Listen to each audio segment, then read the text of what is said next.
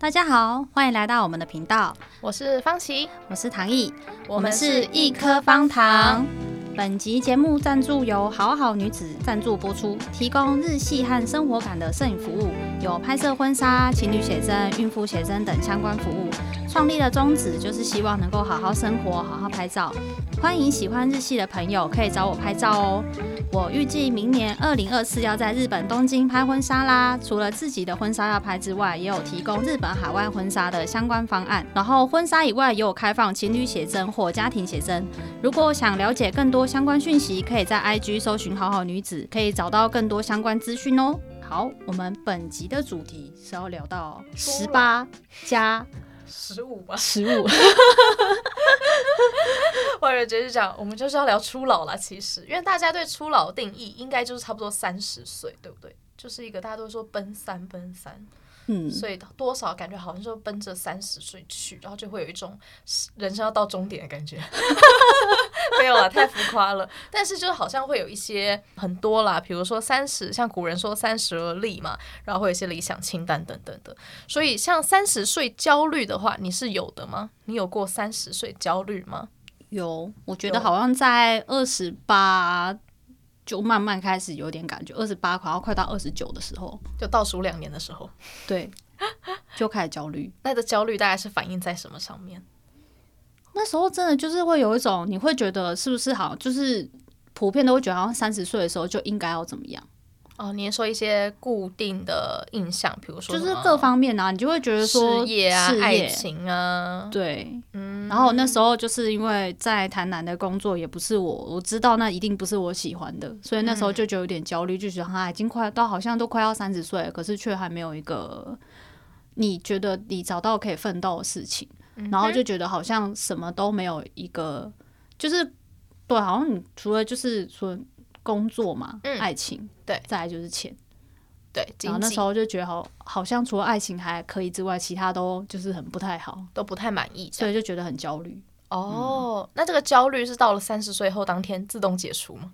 还是三十天当天加剧 更严重？没有，我觉得就是别人别人说你在焦虑，所以就是在三十岁之前，我觉得大部分的人应该都很有机会在三十岁前后做出一些人生很重大的。改变或决定吧，嗯、所以那时候我的决定就是要转行当摄影师。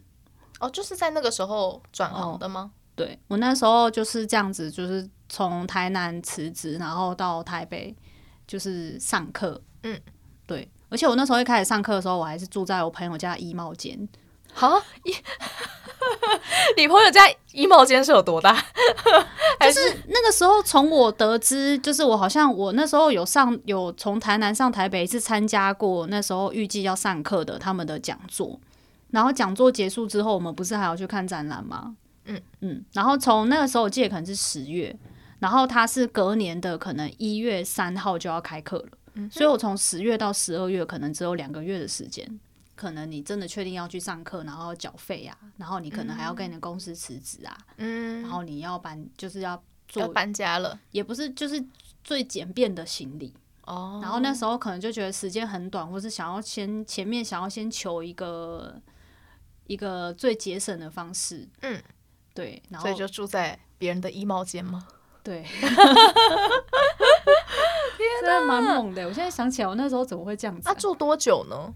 大概两到三个月吧。哦，那时候可能有就等稳定这样子。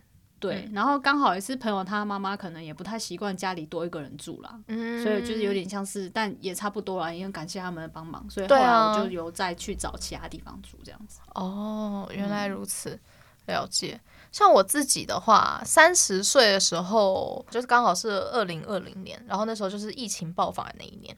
因为其实说真的啦，我在疫情前的时候，就是在事业上还算顺风顺水，但是偏偏就是在三十岁那一年的时候，就当时花了最多心力的一家店，在西门町，就是因为疫情的关系，所以就结束了。然后当时就是算蛮打击的。但是我是觉得说，虽然是一个打击啦，但是我转念一想说，好吧，也许也是我该休息一下的时候，所以我那时候就回了宜兰，然后就去谈恋爱了。所以我觉得其实有时候人生的确，他那个时间点会让人比较焦虑，因为会是觉得自己都三十岁了，然后当时的我可能就是感觉事业受到了一个挫折，然后又是单身，当时是单身，所以会也会的确会觉得说，好像在工作、爱情上都没有得到一个所谓大家所谓的满意的清单，因为像当时很多人都会身边都说啊，这个时候就是应该要有车有房啊，然后结婚还会有人说什么呃，女生在三十岁生的小孩最聪明啊之类的，这我妈说的了，我还是不知道有没有科学根据，但就是多少会有一些这种既定印象吧，嗯、对啊，然后就真的会让人比较感觉有点压力。但我后来觉得，其实好像可能真的每个人有每个人的时时辰，就是不一定说你一定要在什么时间达成什么事情，每个人的花期不一样了。就是开花的期间不一样，一开始是自圆其说，我觉得是这样，是在要满三十岁之前会真的非常焦虑，对、嗯，然后一旦过了三十岁之后。破罐子破摔，不是，就是一一就是有点像头过身就过。等你那个时候你在前面会非常挣扎，你要进去之前，你就想说天哪，你就开始有各种各种恐惧，然后压力很大，然后就会觉得内心有各种不管，你会开始标准啊，然后你会觉得好像那段时间会特别在意周围的人对你的一个想法。原本就很在意，然后那段时间更加在意，然后反正就头过身就过。那个时间我后来发现一过之后就海阔天空，一转眼我就觉得好像我回来，居然在台北就待了大概三年。哦，对耶，其实对啊，因为我们转眼我们今年也要三十三岁了，好恐怖。但其实到时候回过头来看的时候，现在可能又都觉得还好，因为假如真的硬要讲人生，假如真的就是没有发生什么意外的话，大部分现代人平均寿命不是八十岁吗？意思说，其实我们都还过没有到人生的一半呢。但大学那时候都觉得三十岁很遥远啊，是吗？当然，大学的时候你看，我们大四都自称老妹了。对啊，而且都那时候牛牛不是讲说，他觉得人大概活到三十几岁就差不多了，可以先走了。大概到四十岁就不想活了。开玩笑，开玩笑，那他个人的那个，我觉得是一个想象，就是说。嗯不能想象自己到那个年纪会是个什么样子，或是不能想象自己变老的样子，其实会担心、吗？你说在外貌上吗？外貌上不能想象。都有啊，你就是不能接受有一天自己会衰老。呃，对，我觉得的确，我觉得果然是转变的时候最那个，就是在一个细微转变，就是既称不上年轻小姐，然后又称不上说睿智的老人的那个阶段，嗯、我觉得是很会是一个最挣扎的阶段。因为当大家说真的，我是每次去那个疗养院看我阿公的时候，每个阿公阿嬷都长得差不多。这个时候，我想说，假如我到这个年纪的时候，我应该就会觉得还好吧。谁的皱纹多，谁的白头发多，因为都一样多，对吧？但因为现在的时候，就是还是跟身边有一些就是年轻的妹子，嗯，会有一些些微的差距，所以就会比较在意。但假如你当你身边，或者是你已经跟下一个世代人已经是完全的跨，就是完全已经没有所谓的就是要比较之类的时候，你真的就你不会去跟一个婴儿比较身高吧？那种感觉。哦，对吧？对啊，就是我觉得只有在刚长，呃，比如在还在长高的阶段，你会觉得啊，我怎么长那么矮啊？谁怎么长那么高？但当你现在都已经成年了，停止发育的时候，你还去跟一个婴儿说，哎，你怎么长那么矮？我长得这么高。所以你是觉得说，大概到什么时候开始，你就不会再太在意这件事吗？你说外貌要变老或什么之类的？我觉得不好说哎、欸，因为现在毕竟科技实在太进步了，就是基本上就是看你有没有钱花医美钱，对吧？就会多少一点那个，但是我自己是觉得说，当我已经在内心上有一个很大的满足的时候，好像对外貌就不会那么大的在意。好像也是。对，当你对你自己的专业已经有非常有强大的自信，嗯、或是你做出一个你自己很满意的东西，不论是品牌也好，或者是呃一个自己，或者是你找到自己的兴趣啦之类的，你就不会再去在意说你的外貌。嗯，对啊，对啊，对啊，我我是这样子想啦，不知道其他人是怎么想的。但觉得我们说到这个的话，还可以提到就所谓的初老症状。你觉得真的有初老症状这种东西吗？因为我查了一下，就很多人就说什么呃记忆力开始变差，然后或者是开始被叫姐姐啊之类的。可是我感觉那时候好像大家都会觉得，从过二十五岁之后开始，渐渐的就会。就大家都互相，就网络上都有各种，就是觉得各种初老症状啊，好像是也差不多。因为那时候我说到二十五岁，我突然想到，我有一天啊，我二十五岁生日的那一天，然后我弟就对着我说：“姐，你看看镜子，这就是你这个人生长相巅峰的时刻了，你接下来开始就是走下坡了。”什么东西？我说你真没礼貌。他说女生的话都是二十五岁之后，你知道这是一个巅峰啦，之后就只会走下坡啦。我就后来多年以后，我想说，嗯，他真的是太小看医美的力量了。那这备注是说，如果你后来都没有足够的金钱可以去支撑的话，可能二十五岁就真的是巅峰。对，我是不知道了。但我觉得初老的话，我觉得有一个蛮明显的地方，就是在于说，真的好像是身体上的一些变化，比如说，就所谓的人家说代谢变差、记忆力变不好、睡不好之类的，好像身边有一些人，就是跟我同个年龄层都会有这样子的，就是反应。是有，我觉得我三十岁特别有感呢，或者说，对，就是睡眠这是一个很大的影响。因为像我以前在大学的时候，是在客运上十秒入睡，秒睡秒睡的，我只要一上去就睡着。嗯，后来我到现在已经好几年，我都是知道说我绝对不想坐客运，因为我就是睡不着。哦，我就是在外面在车上，任何交通工具基本上不太能睡。如果我睡，就可能真的很累。可是我在上面睡是就是会睡睡醒醒啊，就觉得就没有办法像以前睡得那么香。对，我现在睡不香了。哦，是哦。然后连在家睡觉的时候，也会开始会有那种，就是你会觉得好像会被什么干扰，就是你会在意。以前都很好入易睡体质，我现在已经没有了。嗯，现在已经就真的很不好睡，然后还早早就起床这样子吗？不会早早起床，但是就是会不好，就是会很多东西会感觉会影响你的睡眠。哦，原来如此。嗯，所以你完全没有吗？睡眠这一个话是真的还好，但是我是觉得的确好像比较不能熬夜，就是熬夜的话好像真的以前的话是可以真的熬三天，就是不合眼的那种，然后现在的话一天我就不行了，我要补睡三天。然后不然体力变差啊，消化变差啊，嗯，各种代谢变差，这样。以前的话，真的就是虽然感受到自己变胖了，嗯，但是你只要稍微少吃个一两餐或是一两天，你就可以很明显的马上就再变回原本的体重。嗯，现在大概一两年吧。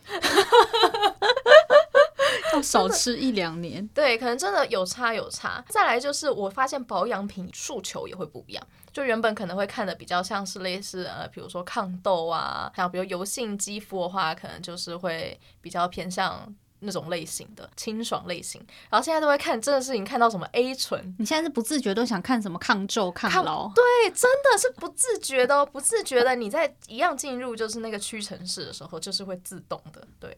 目光会锁定这些，然后而且我觉得其实不要说是我啦，就是你看人家说所谓的大数据嘛，我真的就在三十岁左右的时候，突然就开始接收到大数据给我的广告，例如就是抗老、医美，然后甚至还有什么冻卵，对吧？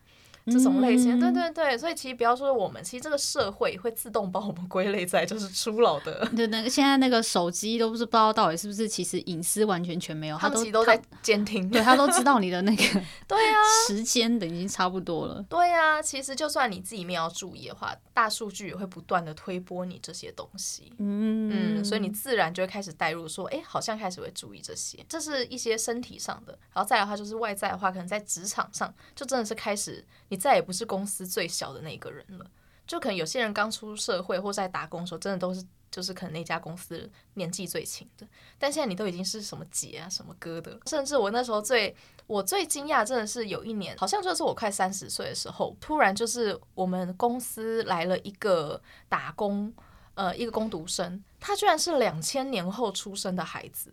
但是我就想说，两千年后原来还有小孩出生吗？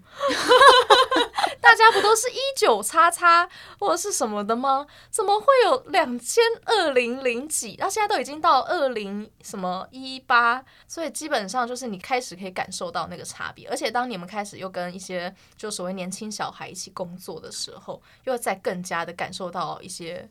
算是隔阂吗？比如说，像我有一次，呃，不过我现在已经不会了。就是有一阵子，我会还是会用叉 D，你知道吗？表情符号一个 XD。现在是用这个要被人家笑哦。会，就是我那还会用，我忘了。No No，不能用，不能用，对不对？对，我大概也是在就是快三十岁的时候，有一次就是因为我在那个公司的群组上，我当然就打什么的。然后有一次就被一个就算比较要好的呃员工，他就跟我说，他语重心长的私讯我，然后就跟我说。姐姐，我觉得你真的不要再用叉 D 了。他说叉 D 真的好老，我妈才会用这个吧。然后他们现在想要表达大笑，他要说他们都用 emoji，就是一定都要用那个表情符号。不能够用这种颜文字。那呵呵可以吗？哈哈可以吗？不行。呃、呵呵可以，不要用科科就好了。哎、欸，对，科科也给人家很有年代感。科科对，但是现在科科可以用韩文的那个科科。就是用韩文符号呃韩文字的那个可可，那那个意思是一样的，对，也是他们的可可，但可能就是比较潮吧。但不能千万不要用科科叉 D 这些，no no。然后还有再来就是还有一个，就是因为我们公司就是会有一个就是群组，然后里面真的就是有正职员工、有主管，然后还会有那个工读生。就有一天哦，我真的是突然发现，就是我忘记是他们跟我讲还是我自己发现，就是我一滑下去那个成员里面啊，全部人的照片全部都是用卡通人物或者是那种所谓的网图。网络的，就是从网络上抓的网美或网红的图，或者是不露脸的，可能戴口罩，或者是只有露出一个背影之类的、嗯、的照片。然后只有像我们这种就是奔三的人才会用自己的照片。这件事情听说也很老，嗯，你说还放自己的大头贴这件事吗？对，这是一件很老的事情。然后那时候就是我有跟就是年纪就是比较小一点的孩子们 聊天，然后他们也说啊，我觉得只有我爸妈才会放自己的照片当大头照。他说现在小孩没有人在用自己的照片，但是我可以理解是像我现在也不太常换大头贴，是因为我可以理解他们讲那一种，就是某一种比较偏。自拍照的那一种照片，我其实我很我自己很少拍，甚至我也不会放，嗯、就是那种你很明确知道这个绝对是你自己拿手机自拍的这种，我不会把它当成我的大头贴。哦、就是我的大头贴至少也要是别人拍的，第三角度拍你的。哦，原来如此。然后也不会是那种太观光客的角度，观光就是你今天去哪里游玩，哎、欸。到此一游的那个脸，我也我知，我觉得那个脸露出来的确也会觉得有点有点尴尬，所以这才是我现在我越来越少玩大头贴的原因。怎样做都错，这样 多做多错，不如不放不改。所以后来你有跟风，你有也换上一个，就是有啊。他一讲完之后，我马上去换。真假的？可是他什么最近没有？哦，因为我后来对这个要讲到后面。反正简直是刚就是我说我刚三十岁的那个时候，就开始身边不知道为什么就是大家不约而同给我这样的讯息，比如说姐姐不要再用擦滴，不要再讲科科。然后现在没有人在用自己的照片当大头，就我爸妈会做这件事。然后为了要跟他们融入的时候，我就开始会做，就是开始做一些改变。所以我那一阵子全部都改成就是网图或者是那种卡通图之类的。嗯，反正就是他们有很各各式各样的，比如网络用语什么的啦。就后来发现，就是在他上面说了一个网络用语，你在发问这件事情，其实也很尴尬，因为就会觉得你好老哦，你怎么连这个都不知道的那种感觉。这样对，但后来呢，就是在某一天三十。我觉得好像真的就是三十二的时候吧，三十一、三十二这一年，我突然觉得想要做自己了，就是完全开始就是不想要去说，我想要放什么大头照我就放什么大头照，然后我也不会想要去迎合谁这样子，我想要放茶底我就放茶底 开始做自己。过犹不及都不好，感觉是被逼到一个极限之后，突然就那个线就断了，之后就决定说，我从现在开始放飞自我，这样。对，可能类似是像这样子啦。的确，我觉得世代隔阂这件事情反映在很多事情上。然后像其中一个的话，我就是觉得说，像比如说，你知道有时候跟爸妈就是在聊天的时候，他们会说，哎，还是我们那个年代的老歌好听之类的。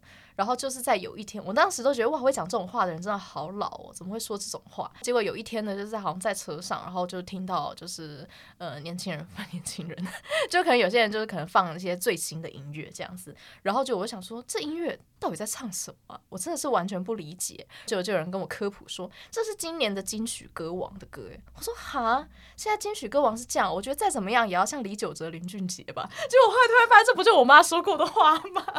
我妈当时就是说。再怎么样，应该也要像费玉清吧？这样，而且你看，从这个这刚刚这整段话，只要一个开头说现在年轻人，对，就已经开始知道你们之间的差异。对，没错，就是对，就是这样子。是的，这就是各种的一个世代隔阂。但你没有吗？我觉得应该多少会有吧。还是你身边你的生活圈刚好都有跨到跟你相差年纪可能十几岁以上的耶。哦，原来如此，所以你反倒是还还好。我觉得我反倒还好。哦，真的吗？就你都是比较跟算同个年龄层一起工作。我的新人有时候很多年纪比我小，可是我也不知道为什么他们好像给我收到回馈都觉得我跟他们年纪没有差很多。但是他们的话年纪比较小，因为毕竟是结婚，然后又有一定的经济可以拍婚纱的话，应该也都是要奔三了吧？比如说二十，对啊，二十五岁以上。但是我遇到的可能都是十五岁、十七岁，年你那个断层很大。对，但我反而就是因为是可能。今年吧，都可以收到讯，他们都觉得我跟他年纪都差不多啊，说你有三十，我就很快乐，就是过三十岁的时候的小确幸，就是可以被人家觉得以为还是学生这件事情会让你觉得开心。我觉得这个举动也就是老了，从你开始会为这种这种小事微不足道的小事感到快乐的时候。好像是哎，对，因为只要你本来就是大学生的话，再怎么样你就说对啊，我本来就是大学生。嗯，但现在突然要是收到以为是大学生的话，那真的是还蛮爽的。对，但所以我觉得好难哦。就是说，当然也不是说一定要刻意装年轻，嗯、但是当然是希望说自己看起来的状态，嗯，可以假设真的可以跟二十几岁的没有到差异太远，就觉得好像蛮开心。但我觉得不太确定，就是你心里保持快乐还是什么，好像会有差。心里保持快乐。或是说你比呃会比较应该说比较关注现在当下流行的一些事情，嗯、我觉得那个流行的事情也不见得一定非要是音乐，我是没有特定的，反正就是你还有在接触一些新东西，好像就还是有机会帮助你，就心态上年轻可能也是另外一个保持年轻的方法吧。哦，对了对了，也是也是，不单纯是只有外貌穿着这种。东西，我觉得对，的确就是一个开放式的心态。我在过三十岁之后，我突然就蛮能理解我妈的一些所谓的困境，就是像比如说有一次，我妈就是在，嗯，我们两个就是我可能住在宜兰，然后她在台北，然后她就跟我说，那个，哎，我我想要用那个就是手机，然后我要找一个地方，然后我要怎么分享这个位置，然后给我的朋友之类的。然后我说这很简单啊，你就打开 Google，然后什么的，然后我就跟他讲就很快的讲了一波操作，然后他就完全就是有听没有懂。他说哈哈什么？我听不懂，在哪里？左上角什么？就有点不耐烦，说你这怎么连这都不知道？然后他就说了一句，他说我们小时候的时候是连那种有线电话我们家都还没有的耶。他说：“我怎么能知道说现在东西会变成这样？”然后我就突然想，也是诶，我要回想一下，呃，我要就是预想一下，如果真的二三十年后，我的小孩就我一样，也是他们可能未来就已经更进步的科技，然后我也是不会用，然后我要跟我的小孩说的时候，他说：“你怎么连这都不会？”我就心想，我当年还在用 iPhone 四呢。对吧？所以就突然觉得说，能够理解说，除了就是自己的心态要就是调整好之外，我觉得也更能够去同理自己的长辈们，他们其实也在试着要去，嗯、对对对，就是迎合或者是配合现在一个时代的变换这样子。但你有觉得你会抗拒新事物吗？我发现以我来说，我稍微多少还是会有一点点呢。抗拒新事物，你说学新的东西吗？嗯，就很像，比如说 IG 刚流行，或是 IG 在最盛行的时候，嗯，我好像都不是那种会跟上的这些人。我觉得我还好，可能是因为我的工作的性质。哦，你就必须对，必须一定要马上就是可能要会要开启一个新的领域这样子。对啊，比如说像 IG 的时候，我们的品牌可能也是要转到有 IG 账号，然后有 IG 账号的话，就可能还是要学习上面的一些功能。然后一有 Reels 的时候，因为为了触及率，肯定也是还是要学习 Reels。哦，所以你都是会为了工作跟上，不会抗拒，是不是？嗯，对。但就算内心可能不想或者什么，但是还是会。对了，就是还是会做，因为这是工作的一环。那我们再来说到是，就是假设说。真的有办法回去跟二十岁自己说点什么的话，你会想要跟他说什么吗？那时候关于这个主题，我很认真想。但我后来发现，我唯一能够想到，我可能想跟二十岁自己说，你就是过三十岁之后不会胖的像一只猪。就这样，就是我，这这好像是我当时候我二十岁的一个焦虑。二十几岁那时候，oh. 就那时候我的朋友，他就是。我那时候真的是有时候处在一个那个时候的阶段，是朋友跟我说什么，我就都会全然全盘接受，都会相信，都会相信，然后而且还会信以为真，非常完全没有任何不疑有他。那时候他就是说什么，他说你只要看哦，他是说你年轻的时候很瘦，算很瘦的话，你到中年嗯就会报废。好，然后另外一个就是说，另外一个参考是说，你就是看你自己的爸妈，嗯，你就可以知道说。嗯，中年大概，大概对，会胖还是会瘦。哦，真的吗？所以只要你妈也是胖的吗？她不算是胖，但也绝对不是说真的很瘦多纤细，或是说比如说上半身胖，下半身细哦之类的。对，嗯，对。哦，所以那时候我就是好像先采纳她第一种说法，就是年轻瘦到中年绝对胖死。哦，对对，因为你年轻的时候很瘦，所以你就会担心说就是算瘦啦。但其实跟现在时下比，我那时候当然也不是胖，但绝对也不是瘦到就是像皮包骨，是不至于，哦哦哦哦就是正常。对，正常算健康体态，健康体态。所以那时候我想说，完了完了，我是不是要胖的像只猪了？所以，假如说可以回去跟二十岁自己说，你就说放心，你没有胖的跟一只猪一样，就这样子。对，那他可能就会觉得，呃、那他会不会这样开始放心大吃？他说反正不胖，反正不会胖。原来如此。那你呢？我的话，我的反倒比较认真诶，我就是想说，假如真的只有办法讲一句话的话，就是撇开什么 all in 台积电之类这种话之类的话，我应该会跟他说，就是放弃也是一种选项。就是因为以前的我的话，蛮属于说我下定决心要做一件事，或是我被交予一个任务做一件事，我就是要做到最好，然后做到结束。甚至是我没有所谓的结束，就是要一直更上一层楼，更上一层楼。然后我不会有想着说，哎，这件事情其实是不是可以停止，或这件事情是不是其实呃该放弃这样子，我没有这个选项，所以就导致说自己可能真的会很累。但到了三十岁的时候，我就突然有一个这样的感悟。然后我就会很想要跟二十岁自己说，就是有时候呢，放弃其实也是一个选择，这样 比较真实的。因为我觉得我跟我二十岁的时候讲什么什么人生的大道理跟建议，嗯、他绝对是不会听的。嗯、他只关注自己身材有没有发福，这样，或是就是他他太专注当下的事情了、啊。嗯、所以我觉得那我还不如就给他一个，就是像是一个。算预言，然后然后也不会影响到他人生太多方向。预言反正就是讲太多真真实的也没有用，那不如就给他这个，感觉这个对我来说也蛮重要的，是一个很棒的资讯。对，就哦，知道了，哦，确定，OK。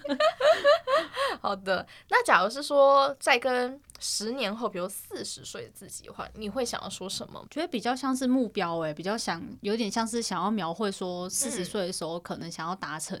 什么样的状态或什么的哦，什么样的状态？嗯、所以你会问他说：“你有达成那个目标了吗？”这样子有点像是你跟他设理想清单啦，可能不不太像是要跟他说什么。嗯、然后我其实最近都应该说之前其实没有很认真，我觉得我近年都没有什么很长远的那种什么五年计划、嗯、十年计划、什么中程然后长程计划没有，因为我觉得我都没有照计划走。对，但是最近有在看那个 YouTube 的影片，就是好像因为今年开始已经开放，就是旅游之后，然后蛮多人都是去日本，算是留学嘛，或是什么，就是可以在有点像在回到以前那样子，就是大家如果有办法可以出去，就会想要去外面闯一闯。嗯，对。然后所以我觉得我四十岁设下的目标是我希望我到四十岁的时候就有能力可以去日本，算是定居哦，移民日本。这样子的感觉吗？可是那个移民也不是说是一辈子住在那，是说我有能力选择去那边生活一段时间或多长，我可以自己决定。然后可能那未来再有下一次的机会，我可能有可能会回来，或是我可能再想再去别的国家再试试看。就是因为就是我觉得是有一种自由啦，是你自由说可以选择你想要居住的环境，对吧？想要做什么样的事情、工作这样子。嗯嗯，原来如此。对啊，因为后来我就是决定说，基本上我也没有想要生小孩，然后我就觉得，如果可以趁着这股优势，不就是应该要，嗯，就不会被绑定的感觉，这样子是吗？嗯，对啊，因为那时候那影片的标题是说，就是他们到中年了，可是他们却决定要去定居在日本。我觉得这个标题感觉是会很算吸眼球嘛。因为我觉得随着尤其过三十岁之后，好像真会有一种你会越来越难做出一些重大决定跟改变。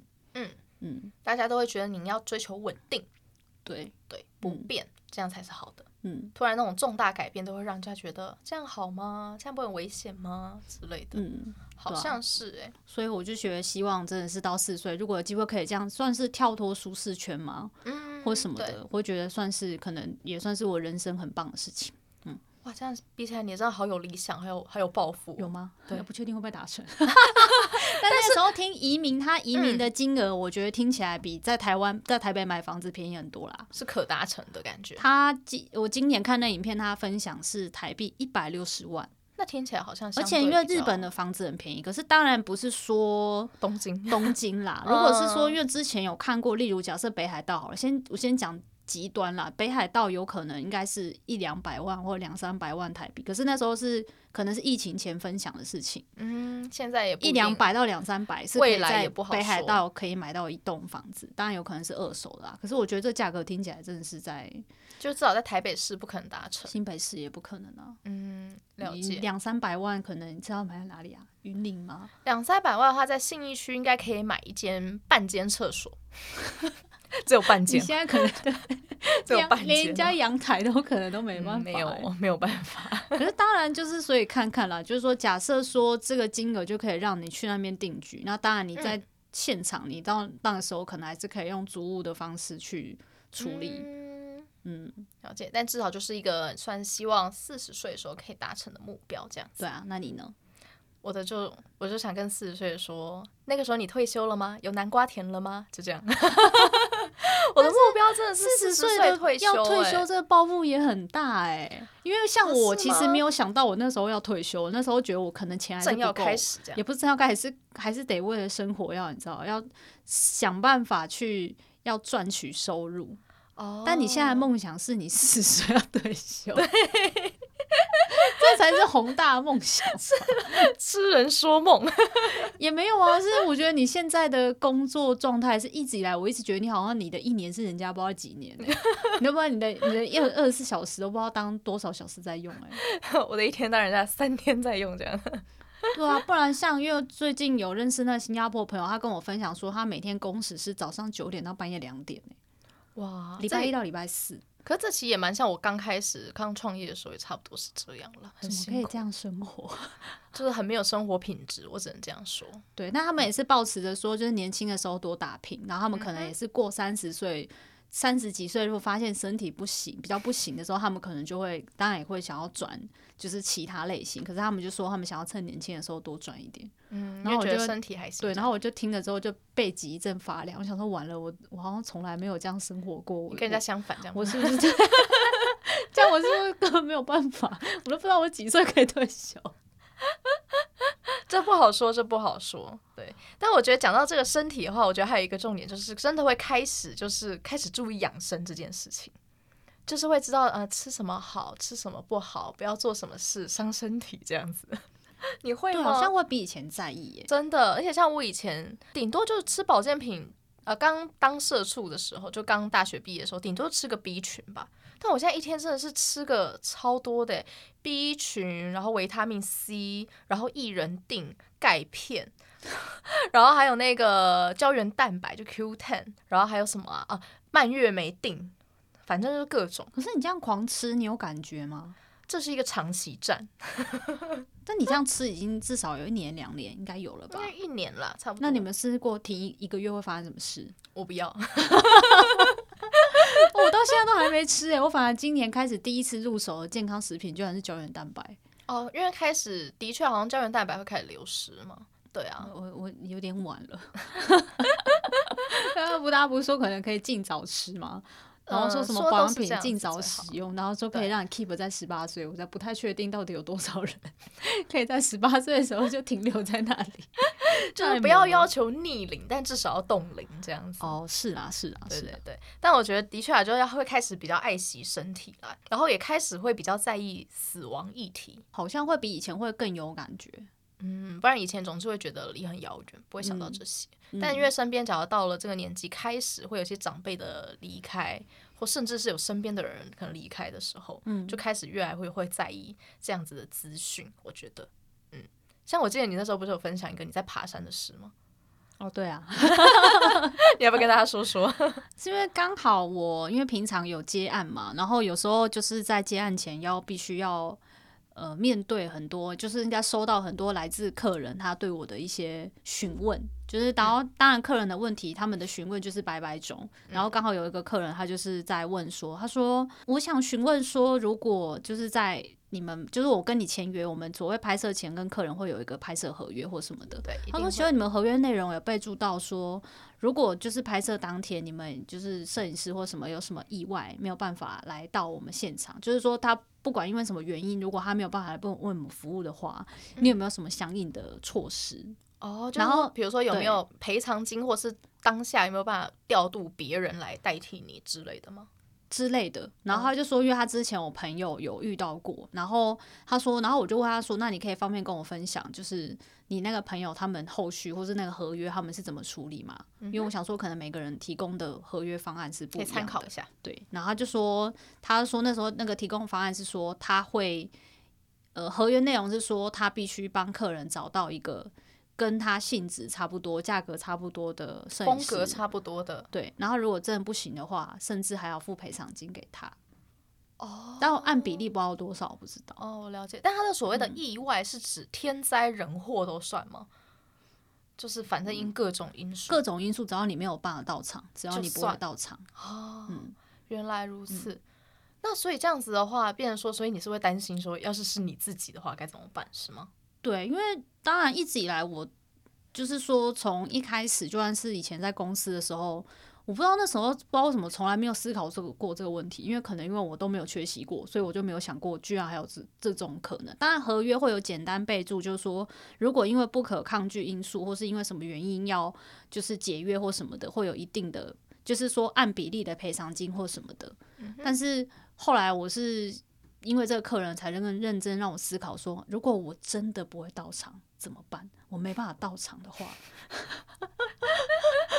然后就突然就觉得压力好大，对，而且因为那时候唐英他跟我讲的时候，我真的觉得很好笑。他是在分享说，他好像是跟他男友还有家人一起去爬山的时候，然后爬那个就是比较危险的嘛，旁边要攀绳子的那种锥麓古道，在泰鲁阁那边。嗯嗯嗯。然后所以是他是旁边没有任何围围栏之类，是下去就就下去了。他如果到 最上面的风景区的时候，就是他们 IG 上大家一定要去的那个景点，那个地方是真的，你下去就没了，下去就掰了。在那边走的时候，就是因为你去，比如说你的方向是过去，一定会有人是要回来。嗯哼。然后在我们这种这个叫什么啊？交汇的时候，交汇的时候，有些他们那个巨高的人，他们那时候真的都会挫到一个不行诶。他都跟你说，就是可能有两个人一起走，然后有个人特别怕，嗯，然后他就帮那个很怕的人解释说，那个他等一下如果碰到你，因为大家都觉得摸着墙壁走比较安全感嘛。对。啊，因为我们是去城的人，我们一定会靠着墙壁；回城的人基本上他就是会。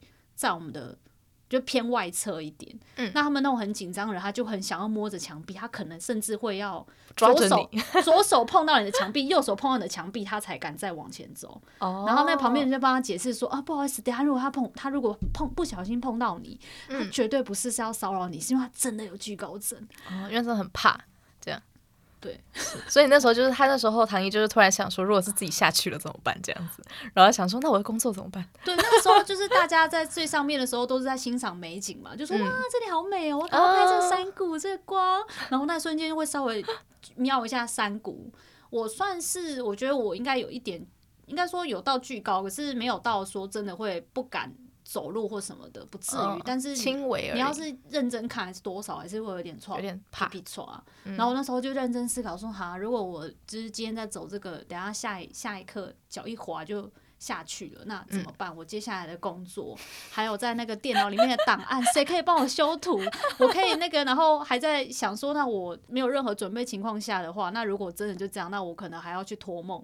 我可能要托梦给别人，跟他说我那个云端的档案，对，我的密码是什么的，然后你可以帮我把这个托付给谁，请他帮我把这个档案交件完，然后还有我接下来没有派客人，可不可以帮我跟他们道歉？你这个梦也是蛮长的，我还在思考说，真的很好笑。那短短的五分钟，我真的就想了很多事情，而且可能还在边走就在思考这个事情，我要有个逻辑，想说我要怎么解决它。然后我还想说，那如果我托梦的对象要选谁？是啊，那你要选谁？因为不能选我男朋友，因为他基本上是个不太做梦的人啊。哦哦，而且他做梦可能起来也会忘记呀，然后还要记密码，谁记得？对对对对。然后我想说，我的理想对象可能是我男朋友的妈妈。为什么？因为他跟我分享说，就是我们都是近期比较近几次出游，啊妈妈很好玩，就会分享一些他的一些事情。嗯，妈妈可能就会说，有时候会看到一些东西，或者晚上会做梦。嗯。可是他妈妈的说法都很不一，我觉得很好笑。就是有一个先讲一个第一个点是说，因为像他说他妈妈他们的舅舅很早就过世了，嗯，然后他们家是三姐妹配一个舅舅嘛，然后舅舅大概也是在三十岁上下，就是真的突然就走了，嗯，然后他们三姐妹基本上就只有他妈妈比较容易会梦到他舅舅，哦，梦到他回来找他这样子吗？对，就是会看到他的状态，就比如说可能他说可能十几年前有梦过，就比如说现在他说他梦舅舅大概那个时候，他可以他可以形容说舅舅那时候大概怎么样。然后他说他最近又梦到他，就算起来他舅舅的，比如说假设他还活着的话，大概岁数大概是快六十岁左右。然后他说他最近梦到他的时候，那个舅舅就是很开心的脸看着他，然后就是跟他说，就是他。不用工作了，在那边过得很好，这样子就终于不用工作，他也退休了。所以我们在另一个世界还要工作，对，就超恐怖。我就听到一个疑点说啊，所以我们离开之后，如果还没有到，对，去那边可能还要继续工作，呃，然后到六十岁才可以退休。No，不，然后，然后他还会说什么？他可能比如说他上，就是他们很常会去爬山，夫妻会去爬山，然后去爬山的时候，他就说什么？他就说他有时候晚上做梦梦到他一，比如说一闭上眼睛就会看到什么东西，然后他甚至是会就是。有点受到惊吓，会在那边就是乱吼乱叫，或是他之前在家的时候睡一睡的时候，他就突然啪就弹起来，就会跟她老公说那边有小偷，梦到人影或是什么的哦。是算灵异体质吗？对，然后我就觉得他妈妈，然后他说妈妈去，他说因为他有时候去类似大陆或什么一些那种古迹的地方，哦、他妈妈是会真的有点不舒服，有感应到什么这样子，比较敏感的体质。稍微我觉得他有，可是他妈妈为什么都会讲云淡风轻？他那时候就说他爬山的时候就说他们帐篷可能是在大树旁边，他说那个树可能长很奇怪，就是有很大的两根，他就觉得。就是可能是这样，然后他晚上做梦，他就梦到说，他一开始很好笑，他每次说法很反复。他一开始说，他说他梦到一个双胞胎，嗯。然后后来又说梦到一个三胞胎，嗯，然后半夜就整个就是惊醒，然后就会就是整个被吓醒。他就说刚刚有两个人在看我，我觉得那个树要倒了。然后爸爸就会想说他到底在说什么？然后后来他妈妈在跟我们讲说啊不会啦，我梦到那个双胞胎还蛮可爱的啊什么的，他们还跟我打招呼什么，我觉得有点恐怖。所以我就经过各种各方他的说法之后，我就觉得说哦，那他应该是对这方面比较有体质哦。比较能感应得到，对，如果有这个需求，你就要去找他，我要找他。对，但是他说法反复，他会根本记不住啊，根本记不住。他感觉说哎，唐毅回来找我，但是他讲什么 什么要交接的，我记不太住。那我可能就每天应该会每天缠着他。对啊，所以你没有想过吗？就是说，如果就是说，当然现在可能有些人买保险会买一些意外险或什么的，但是你真的有没有？没有时候，真的会突然想过说，如果真的那一瞬间就这样就没了，你没有什么觉得很紧急必须要处理的事？你是说例如工作之类的吗？没有吗？但我真的还好哎，因为我还好哦。对，我还是觉得说，就是一个公司只要少了一个人，真的基本上不会有什么太大影响。就是怎么样都还是可以运作了，可能因为我是一人作业吧，然后我就会觉得，对，因为你没有同事，对我就会觉得很对，很很对，很对不起这些未完的工作，或是接下来要做工作。了解，所以那时候我还是想过了，就是变成说，可能我们需要一个。生死之交，就是要把自己的很重要的呃任务什么都要更新在一个云端上，然后彼此有彼此的密码，然后当真哪一天发生了什么事的时候，我们就要登入那个账号，然后看看他有哪些未完的工作，然后开始一个一个帮他交接。好像没有是对，没有更好的方法了吧？对啊，因为我像我就是有听过一些比较开玩笑的说法，说什么低潮一定要销毁啊，还是什么我藏的 BL 漫，请帮我烧掉啊之类的。好，我认真想一下，认真想一下。是，但是说到这种这种托梦这种灵异的事情，我觉得的确好像有些事情真的是没有办法用科学或常理来做一个解释的，嗯、对不对？嗯，这感觉就可以下集预告了。我们可以来下集预告。下集预告是：理智呢不能解决事，难道就只能问塔罗牌了吗？有兴趣的就继续听下去吧。